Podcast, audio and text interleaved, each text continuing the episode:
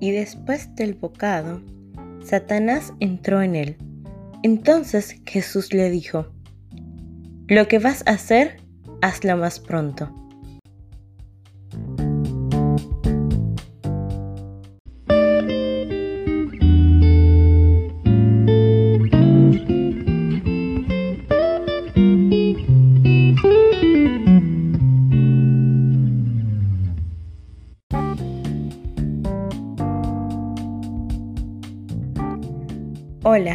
Estás escuchando el podcast Entre Nos.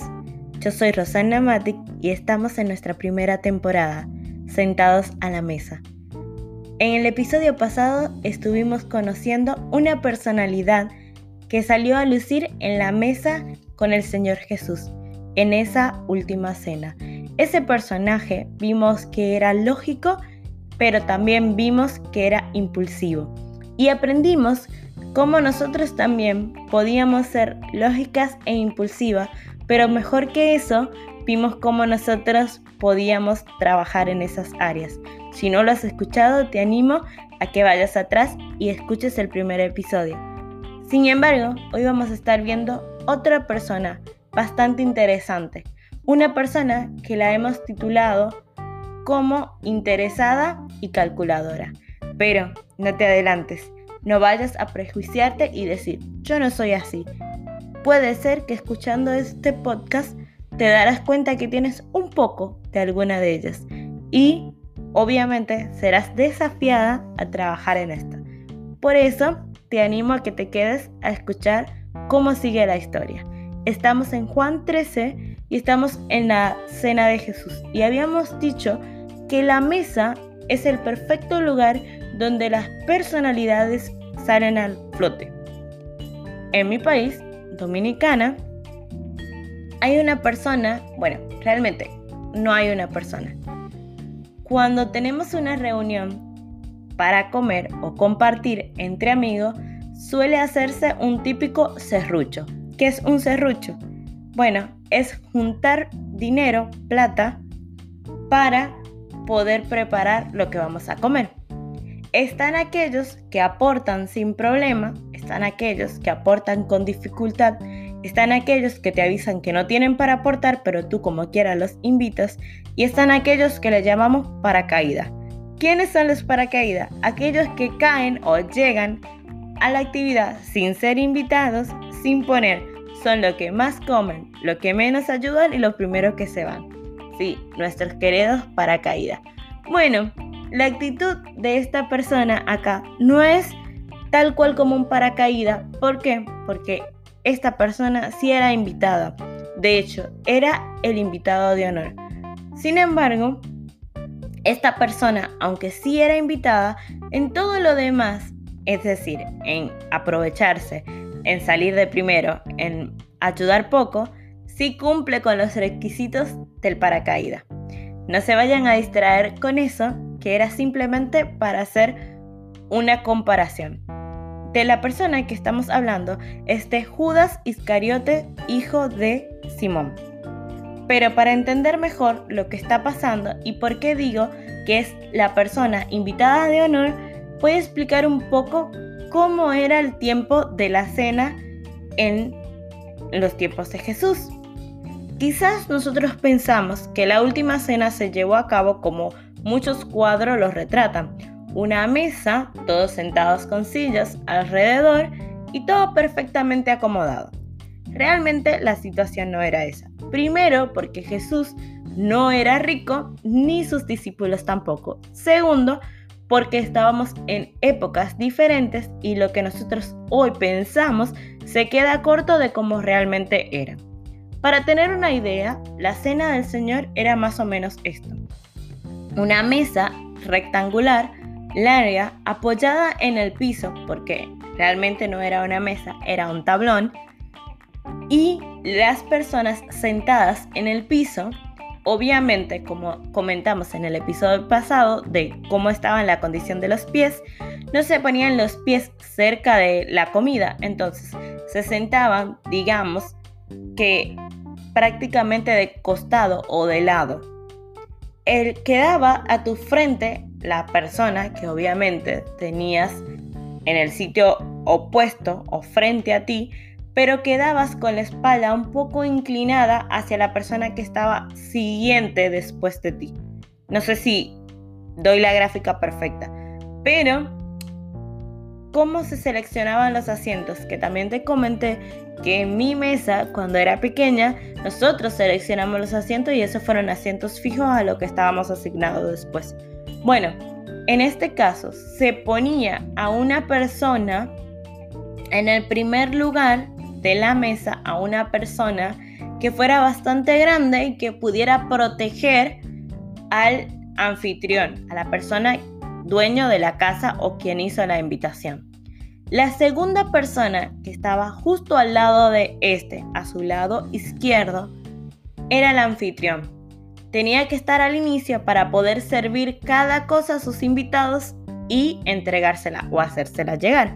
Por si tenía que pararse para buscar algo para servir, también le quedaba cómodo. Fíjense que no hay nadie a la cabecera. Eso es interesante. La persona que le seguía a su lado izquierdo al anfitrión era esa persona de honor, a quien el anfitrión le estaba dando la espalda en cierto sentido. Era medio de espalda porque estaba un poco inclinado como se sentaban. Era esta persona de confianza. Por eso le daba la espalda, porque no se esperaba una puñalada o, digamos, un ataque de esa persona de honor a quien invitó y a quien la deja estar cerca suyo y la primera en quien, a quien le va a servir.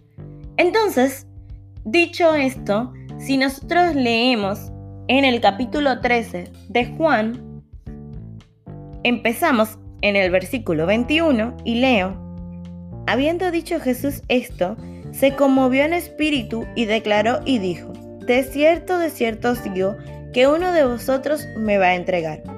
Entonces los discípulos se miraban unos a otros, dudando de quién hablaba. Y uno de sus discípulos, al cual Jesús amaba, estaba recostado al lado de Jesús. A este pues hizo señas Simón Pedro para que preguntase quién era aquel de quien hablaba. Él entonces, recostado cerca del pecho de Jesús, le dijo, Señor, ¿quién es? Respondiendo Jesús, a quien yo diera el pan mojado, aquel es. Y mojando el pan lo dio a Judas Iscariotes, hijo de Simón. Y después del bocado, Satanás entró en él. Entonces Jesús le dijo, lo que vas a hacer, hazlo más pronto. Pero ninguno de los que estaba a la mesa entendió por qué le dijo esto.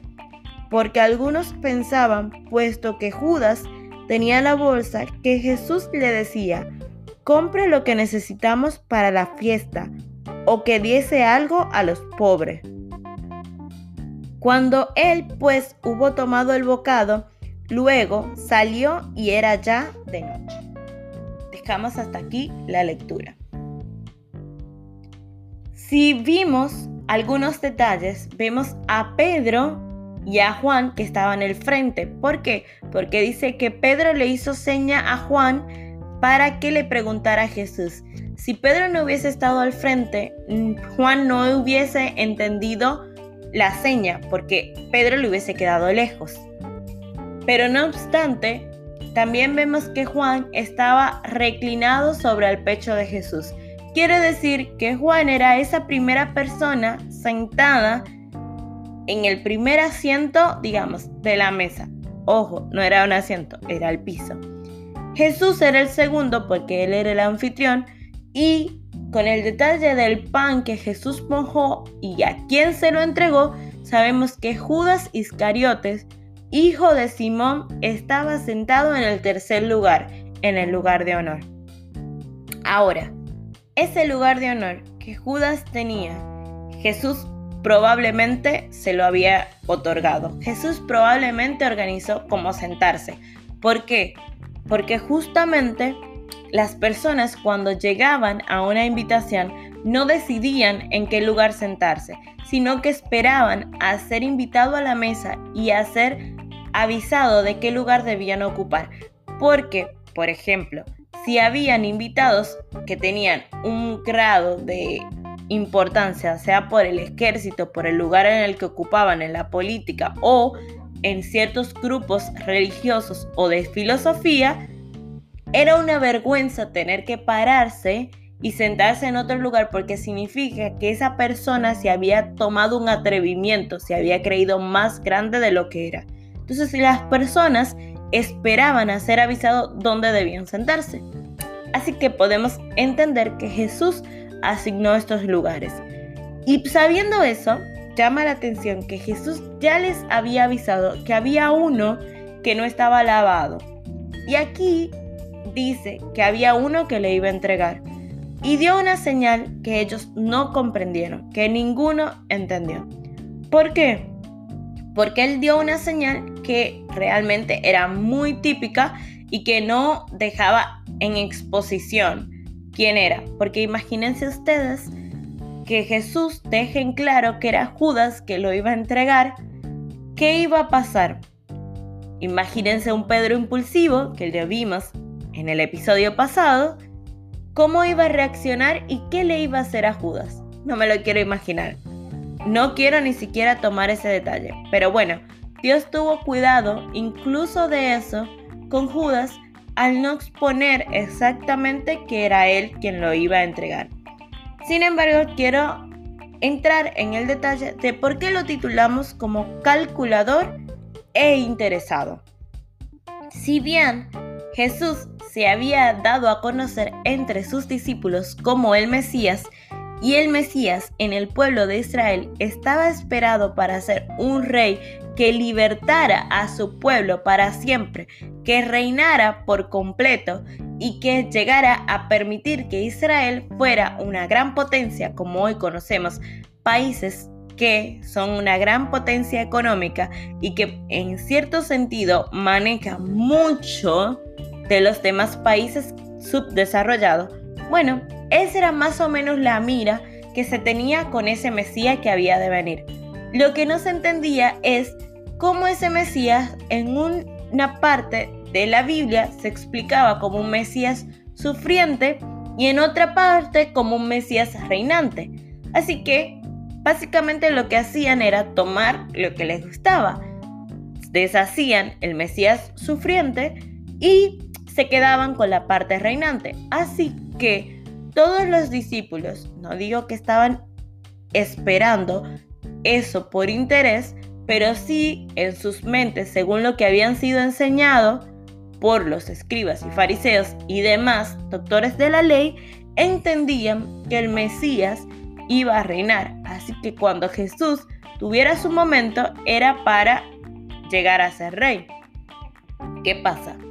Que Judas Iscariotes al parecer era bastante inteligente y se había dado cuenta de que Jesús no iba a llegar a ser rey en ese momento. No sé si se dio cuenta que lo sería en un futuro, como nosotras hoy lo conocemos. Pero sí sé que en ese momento él sabía que Jesús no iba a ser rey y que él había hecho capítulos anteriores, probablemente uno solo, vemos que Judas había dispuesto entregar a Jesús y él hizo un trato. ¿Con quién? Con las personas que buscaban que Jesús fuera entregado. Esos doctores de la ley, fariseos y los líderes religiosos. Ellos habían hecho un acuerdo con Judas y Jesús lo sabía aunque no estaba en ese lugar. Así que a lo que Jesús se refería con lo que vas a hacer ahora, hasta más pronto, era justamente esa entrega. En otra palabra, Judas está siendo enviado por Jesús sin él darse cuenta a ve y entrégame, yo lo sé. ¿Por qué decimos que es calculador? También lo decimos por esto. Acompáñeme a Juan 12 un pase de hoja más. No sé si lo escucharon en mi Biblia.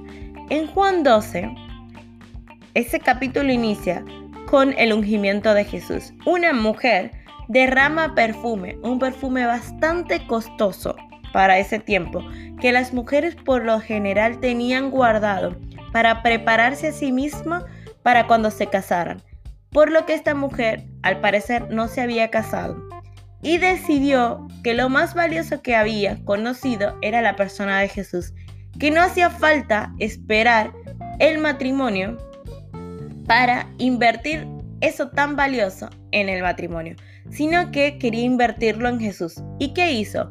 Rompió ese frasco de perfume en los pies de Jesús y con sus cabellos los enjugó. ¿Y saben qué pasó? Justo en ese momento en el que esta mujer hizo esto, que Jesús, por cierto, estaba en una mesa o en una cena. Mírenlo acá, en el capítulo 12, versículo 5, dice, perdón, voy a leer desde el 4, y dijo uno de sus discípulos, Judas Iscariote, hijo de Simón, el que le había de entregar, ¿por qué no fue este perfume vendido por 300 denarios y dado a los pobres? Pero dijo esto no porque se cuidara de los pobres, sino porque era ladrón y teniendo la bolsa sustraía de lo que se echaba en ella. Entonces Jesús dijo, déjala, para el día de mi sepultura ha guardado esto. Hacemos un alto acá. Vemos en dos pasajes, tanto en el 12 como en el 13, que se hace mención de que Judas tenía la bolsa. ¿Qué era tener la bolsa? Evidentemente, como yo dije, que cuando hacían un junte, en mi pueblo o en mi país se hace un serrucho, o sea, se recolecta dinero. Bueno, para muchas cosas, Jesús y sus discípulos necesitaban tener cierta provisión de dinero. Bueno, eso se juntaba y se tenía un tesorero. ¿Quién era el que administraba ese dinero? Bueno, justamente el que administraba ese dinero era Judas. Por eso él sabía que se le podía vender, incluso en otro de los evangelios se dice por cuánto se podía vender y qué se podía hacer exactamente. O sea que podemos ver con mayor precisión el cálculo que tenía Judas. Pero no solo el cálculo, ¿qué él hacía con este dinero? Dice la Biblia que Judas sacaba de ese dinero para su propio provecho, o sea, le robaba al mismo Dios. Esto solo puede hacer una mente calculadora. Y no quiero que pienses, yo no robo. Yo nunca he robado nada. Bueno, no estoy segura porque no te conozco, no lo sé. Pero puedo decirte que muchas veces nosotros pensamos en robar en una gente con un arma que va a un lugar con su cara cubierta o descubierta y le pide sus pertenencias a otra persona. Sin embargo, hay muchas formas de robar que no son solo esa. Todo lo que tomemos que no nos pertenece sin la debida autorización es robar. Es decir, si yo trabajo en un lugar y yo hago una impresión o tomo una hoja para sacar algo para el ministerio, que es, es la iglesia y es la obra de Dios, pero no pido el permiso adecuado, yo le estoy robando a la empresa en la que trabajo. Si yo entro a las 8 de la mañana, 7 de la mañana, 9 de la mañana, no sé, el horario que ustedes entren a trabajar y yo llego siempre 5 minutos o 10 minutos tarde, se le estoy robando esos 5 o 10 minutos del tiempo de mi trabajo, porque se me paga por un horario en específico. O si yo, por el contrario, llego a tiempo pero salgo temprano, también le estoy robando. Ojo, si yo llego antes y por eso creo que tengo derecho a salir temprano, lamento decirte que no. Tu contrato de trabajo tiene un tiempo específico en el que debes cumplir y ser responsable, y por eso debes dar cuenta. Si tú decides llegar antes y dar algo extra, bueno, está lindo, es un buen testimonio, pero no te da derecho a salir antes, igual estarías robando. No solo eso, no sé cuántas se han olvidado el lapicero de entregarlo a otra persona. Quizás ese no fue un robo intencional, pero igual es un robo. O cuántas veces hemos ido a hacer una diligencia, a comprar algo, como dicen por ahí, un vuelto de dinero, sea, el cambio, lo que quedó, lo que sobra de lo que costaba eso que fuimos a hacer, no lo devolvemos a la persona a quien fuimos a hacerlo. Quizás esa persona no los iba a regalar, pero si no nos los dijo, nosotros debemos ir a devolver. De lo contrario, es un robo. Así vemos cuántas cosas pequeñas en las que pudiéramos estar robando, ni decir de las cosas que podríamos estar robando para con Dios. Si nosotros reducimos el tiempo que pasamos en oración con la palabra de Dios, o quizás dedicamos menos tiempo al ministerio porque estoy más interesada en un proyecto personal, probablemente también le estemos robando a, Dios. Te invito a que te tomes el tiempo ahora de analizar en qué punto de tu vida puede que le estés robando a Dios. Ojo, otra forma de robarle a Dios es también con tu testimonio.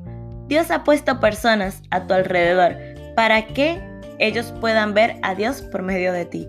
Y si tú tomas decisiones que no son basadas en la palabra de Dios y lo que ella indica, estás robándole oportunidad a Dios de que otros puedan verle a Él en ti. Así que quizás no has robado nunca con un arma y quizás intencionalmente no le has pedido la pertenencia de una persona, pero sí has tomado cosas quizás que no te pertenecen sin el permiso adecuado y esto aplica como un robo. Eso no es necesariamente ser calculadora, pero sí es un ejemplo de cómo debemos ser cuidadosas en todo lo que Dios disponga en nuestras manos. Por último, en esta parte del cálculo, quiero que pienses en cuando sí intencionalmente te propones irte X momento antes para hacer Y cosa. Eso sí es calcular. Y ahí caemos en el cálculo que hizo Judas. Judas calculó que la compañía de Jesús no le convenía. ¿Por qué? Simplemente porque no le daba el beneficio que él quería. Por eso hablamos del interés. Y por eso él salió cuando Jesús le dijo sin ningún inconveniente. Ahora, quiero que pienses que Judas tuvo la oportunidad de conocer a Jesús porque él se encontraba justo igual que los demás discípulos en medio de Jesús, en medio de cada milagro. Él pudo ver cómo actuaba Jesús, él pudo conocer de verdad la persona de Jesús, pudo escuchar cada palabra y cada enseñanza de Jesús. Sin embargo, él no estaba interesado en crecer en su vida espiritual. O quizás aún peor, en alcanzar la salvación, en resolver su situación más importante. Para Judas era más importante el dinero o el crecimiento en la fama y las oportunidades que en resolver su situación espiritual. No sé si te pasa que muchas veces has ido a la iglesia, has escuchado del mensaje de Jesús, has escuchado de la Biblia, tienes familias que creen en Dios, pero tú dices, yo estoy enfocada en mi trabajo, en mis estudios, en mis cosas y no tengo tiempo para eso ahora. O una excusa bastante conocida, yo soy muy joven, eso es para viejos. Quiero decirte que estás haciendo lo mismo que Judas y no con entregar a Jesús, sino con estar calculando tus intereses, priorizando tus intereses sobre lo más importante, la definición de tu eternidad.